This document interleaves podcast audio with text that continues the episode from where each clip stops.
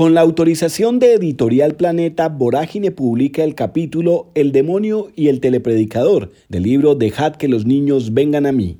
Aquí comienza bajo reserva. Conduce y presenta Juan Pablo Barrientos. Tú te burlas de mí, tú que eres una zorra, perra, grilla, más tocada que las campanas de la parroquia, que has pasado por 10 o 15 hombres, compañeros de tu grupo en la universidad y te A quien acabamos de escuchar es al tres veces denunciado por pederastia y suspendido sacerdote Carlos Arturo Yepes Vargas, el cura más famoso de Medellín, que fue capellán de la gobernación de Antioquia, de la alcaldía de Medellín, del centro comercial Oviedo, amigo personal de la familia del gobernador Aníbal Gaviria, quien lo ha defendido como si fuera su hermano, como si fuera de su familia.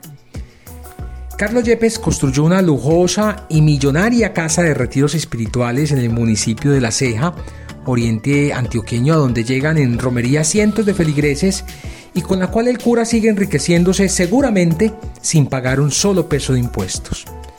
Incluso estando suspendido, Yepes sigue fungiendo. Incluso estando suspendido, Yepes sigue fungiendo como cura, como lo hacen muchos curas de Medellín que supuestamente están suspendidos, como lo hace en estos momentos eh, Sergio Garcés Botero, por ejemplo, que está suspendido, pero a pesar de eso lo contratan para ir a celebrar misas en las casas. Una completa burla, pero bueno, eh, aquí lo que tiene que ocurrir es que estas denuncias lleguen a, los escritorios de fiscales y jueces de la República, porque el derecho canónico, eso es un chiste. Eso es un chiste, un completo chiste con la que estas personas eh, creen pues que se está impartiendo justicia y no hay ninguna justicia. Esto es una burla para las víctimas y para los sobrevivientes. En estos momentos estamos publicando en Vorágine las tres historias, las tres denuncias que llevaron a que el Papa Francisco, como lo contó el colombiano, suspendiera al famoso telepredicador antioqueño luego de haber sido encubierto y protegido por Ricardo Tobón Restrepo, el gran encubridor de pederastas en Colombia, arzobispo de Medellín.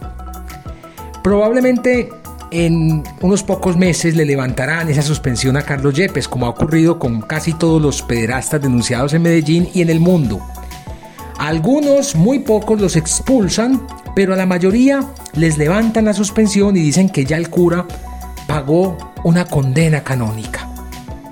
Hágame el favor. Y después el arzobispo Ricardo Tobón frunce el ceño y se queja porque yo afirmo y reafirmo que esta es una institución de pederastas. La respuesta que me entregó el arzobispo Ricardo Tobón comprueba que sí lo es. Sí lo es que aquí no importan los niños, aquí no importan las víctimas, aquí no importan los sobrevivientes, aquí lo que le importa al arzobispo Tobón y a todos los obispos del país es seguir defendiendo a depredadores sexuales de menores de edad.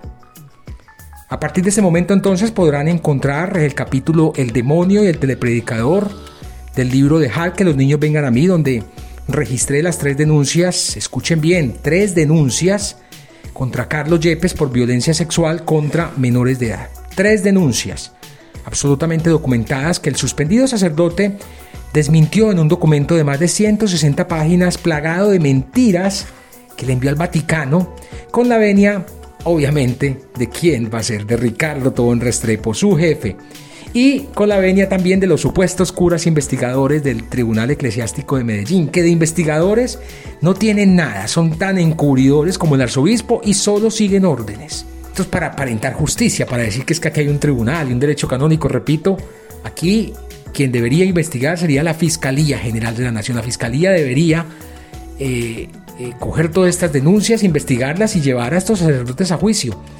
Pero pues no lo han hecho y no sé si lo van a hacer.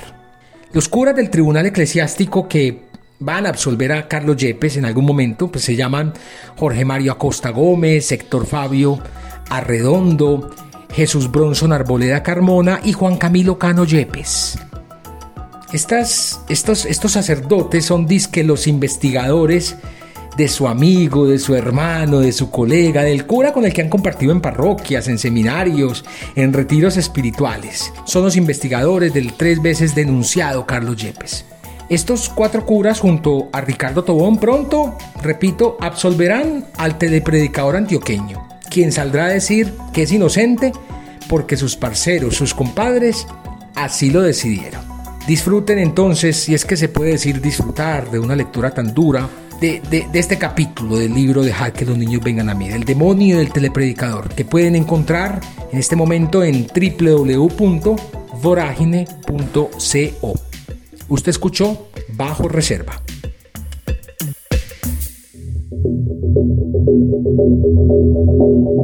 Bajo Reserva es un podcast de Vorágine, Periodismo Contracorriente, una producción de Ricardo Medivil para Virtua.